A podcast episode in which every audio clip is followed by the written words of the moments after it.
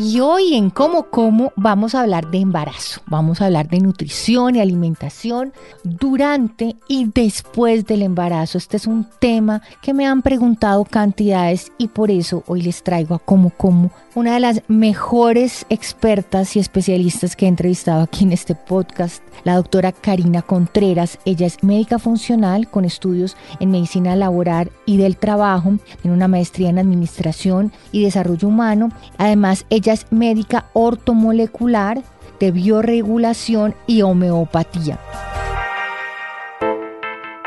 Para poder vernos como queremos, lo primero es alimentarnos como debemos. Elegir una nutrición deliciosa, poderosa y sobre todo real. Lo segundo es entender que perder peso no es cuestión de kilos de menos, es un tema de hábitos sanos y sobre todo sostenibles en el tiempo. Soy Patricia López y quiero que me acompañen en Como Como, donde aprenderemos de los mejores expertos a comer bien, pero sobre todo a comer delicioso. Bienvenidos.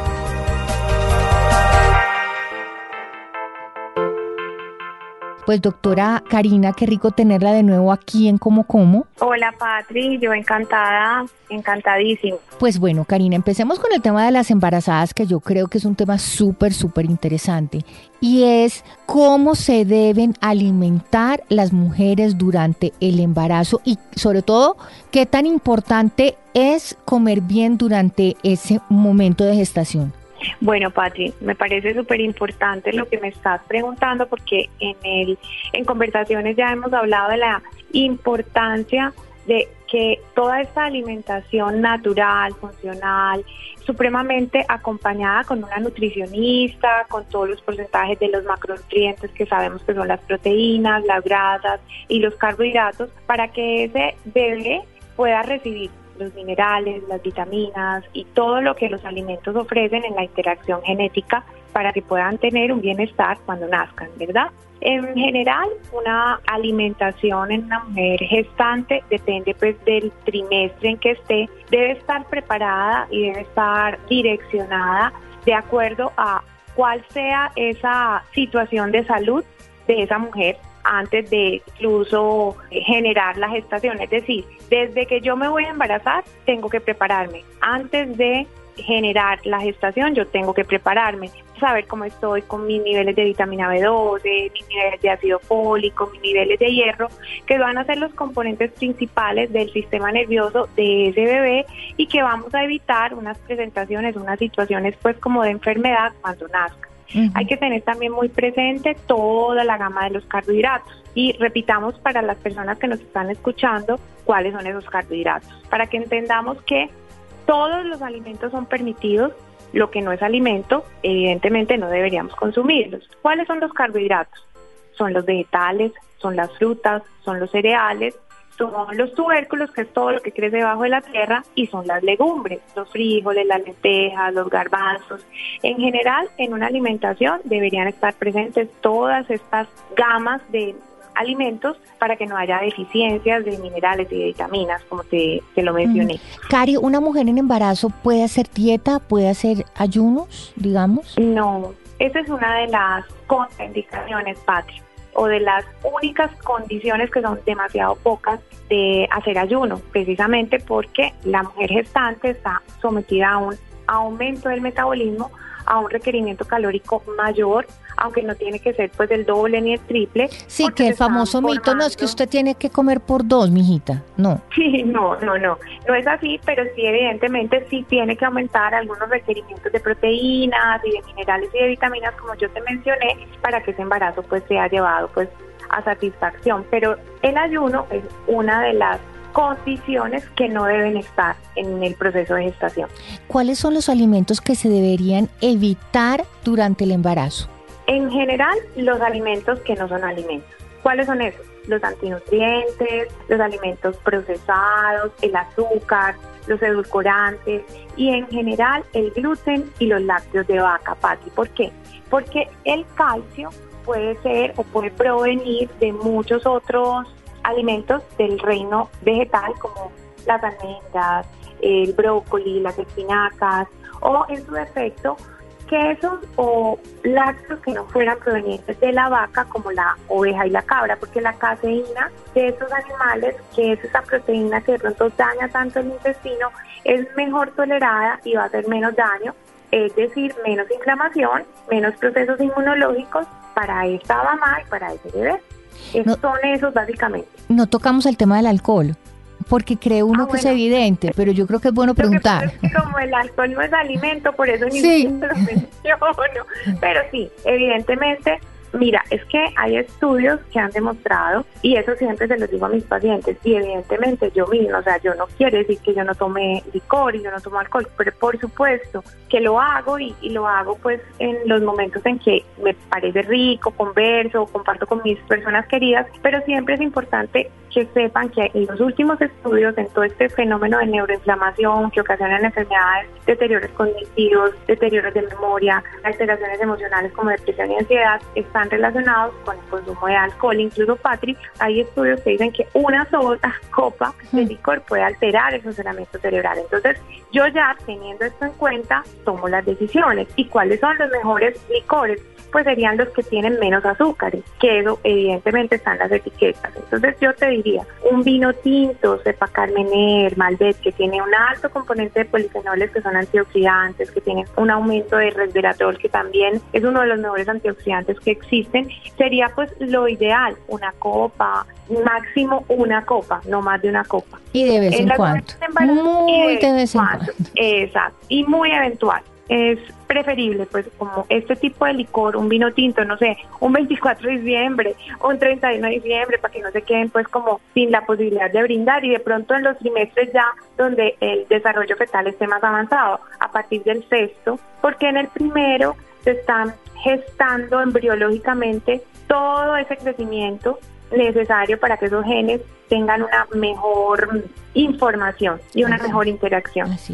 Doctora Karina, ¿cuáles son los nutrientes que toda mujer en embarazo debería consumir? Como te digo, los alimentos que son alimentos, las proteínas, carne, pollo, el pescado, hay que tener mucho cuidado con el tema de los alimentos crudos por el manejo del mercurio, por o sea, sushi no.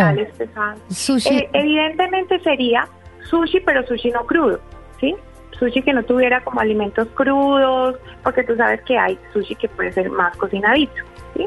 En general huevos, una buena fuente, por ejemplo, de proteína animal, proteína vegetal, como los, las legumbres y los cereales juntos que forman los aminoácidos esenciales para que esas estructuras orgánicas de ese bebé se formen, muy rico y muy colorido en frutas y en verduras y grasas saludables. Las grasas son supremamente importantes, Patri, porque son el sustrato para las membranas celulares, para las neuronas, básicamente para la energía sustentable de esa mamá y de ese bebé. En temas de vitaminas, tienen que tener los alimentos ácido fólico, hierro, calcio, vitamina D, que no solamente están en los alimentos, sino en los hábitos de esa mamá. Entonces es muy importante que haga actividad física, que reciba la luz del sol entre las 9 y 10 de la mañana, porque mira que yo cuando me suplemento tengo un 75% de absorción, pero ese 25% restante de pronto me queda haciendo falta. Y entonces hay que ayudarle al cuerpo tomando el solecito, haciendo ejercicio, para que con la alimentación y esas actividades, digamos, sanas y esos hábitos sanos en nuestra vida, pues todo se complemente y podamos tener el 100% de todo lo que necesitamos, tanto para la mamá como para el bebé. Así es, Patrick. Y también cuidando ese estado mental de esa mamá gestante cuando va a tener el bebé.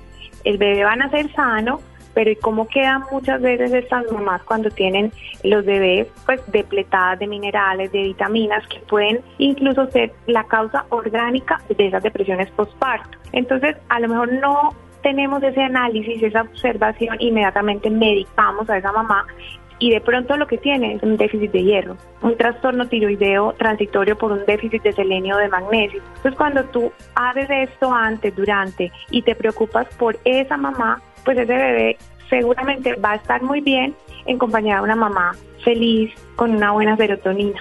Y después de tener ese bebé sano, pues la mamá se encuentra con, además de todas las actividades que tiene que hacer en su día a día, además de tener un bebé, se encuentra con que normalmente se ha engordado. Dicen que más o menos unos, que Como nueve kilos más o menos. Es como el promedio, uno por cada mes. sí, uno por cada mes. Uno, uno por cada mes y muchas veces también se encuentra en unos estados de agotamiento, de estrés, de también de depresión. Entonces vamos a empezar ahora el capítulo post de este podcast de cómo como, de cómo alimentar a esas mamás, cómo tener esa alimentación y esa nutrición para perder de peso, pero también si está alimentando, entonces cómo hace. Mejor dicho, hay una cantidad de preguntas que es increíble, pero yo creo que empecemos Karina por nace el bebé, cómo debería esa mamá empezar a alimentarse para perder esos kilitos de más sin descuidar una buena nutrición para ella y para el bebé que está amamantando. Bueno, Patri, en el posparto de igual manera todavía están regulándose todas esas hormonas que estuvieron ahí dispuestas para crear la vida, ¿cierto? Entonces hay que preocuparse muy bien y creo que tampoco sería una buena época para someter a la mujer a un ayuno intermitente o a una deprivación calórica, porque lo importante es que consuma los nutrientes que necesita, adicional si está lactando. Porque si está lactando, evidentemente su metabolismo también está aumentado, porque ese bebé, la naturaleza es demasiado linda le da los nutrientes necesarios para que le pueda dar vida y le pueda dar sustento a ese bebé que acaba de nacer. Entonces... Y las mamás cuando están amamantando, ¿verdad que pierden peso muy rápido? Por supuesto, entonces allá iba yo, más que de pronto preocuparnos por esa pérdida de peso, es preocuparnos por o ocuparnos por estar en bienestar, por recuperar el sueño. Mira, en consulta veo todo el tiempo esta situación de no pierdo peso, pero adicionalmente no duermo. Y esa es una de las principales causas de el cuerpo entiende que está amenazado ¿Por qué? Porque no está durmiendo. Entonces entro en un modo instinto, en un modo vigilia, donde mi cortisol se dispara. Al dispararse el cortisol incluso puede que no baje la leche, porque entonces no puedo lactar porque tengo que estar preparada para huir, para que ya viene el león. Entonces yo o corro o huyo. Entonces no duermen. Y al no dormir se altera todo el organismo, toda esta secreción de hormonas, la insulina, la melatonina, el cortisol. Y cuando empiezan a entender que son buenas mamás, no solamente teniendo a ese bebbe durmiendo entre ella y su marido, durmiendo con ellas, muchas que no tienen esposo, que no tienen pareja, es cuando empiezan a bajar de peso. Porque es que el cuerpo es demasiado lindo, el cuerpo te protege con la grasita para que tú no te mueras. Esas células de grasa hay que tenerles mucho agradecimiento porque nos están salvando la vida. El cuerpo entiende en modo instinto que yo tengo que ahorrar, pero yo no ahorro glucosa, yo ahorro grasa. Entonces esa grasa además me está protegiendo.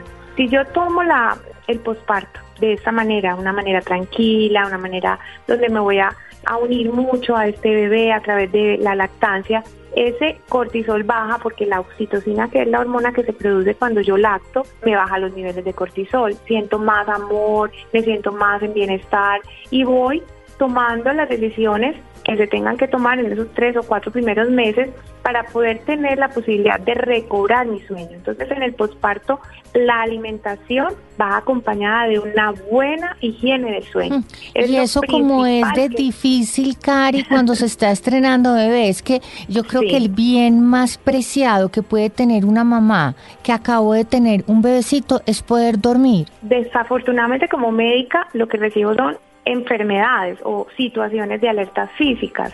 La mamá ya tiene una alteración autoinmune. Claro, si mi cuerpo está en modo defensa o ataque, yo me ataco. Entonces aparecen muchas tiroiditis de Hashimoto o enfermedades autoinmunes o diabetes transitorias, etcétera, que se resuelven una vez esa mujer vuelve a dormir, porque no sacan al bebé de la habitación, porque es que como también tenemos un concepto de que hay que sacarse el pan de la boca y hay que sacrificarse por el hijo, pero resulta que yo cuando les pregunto, usted es su mejor versión cuando no duerme, usted es capaz de no gritar, de no estar irritable, ese bebé está sintiendo absolutamente todo eso, aunque usted quiera y le exprese afecto, él está sintiendo rabia, él está sintiendo ira.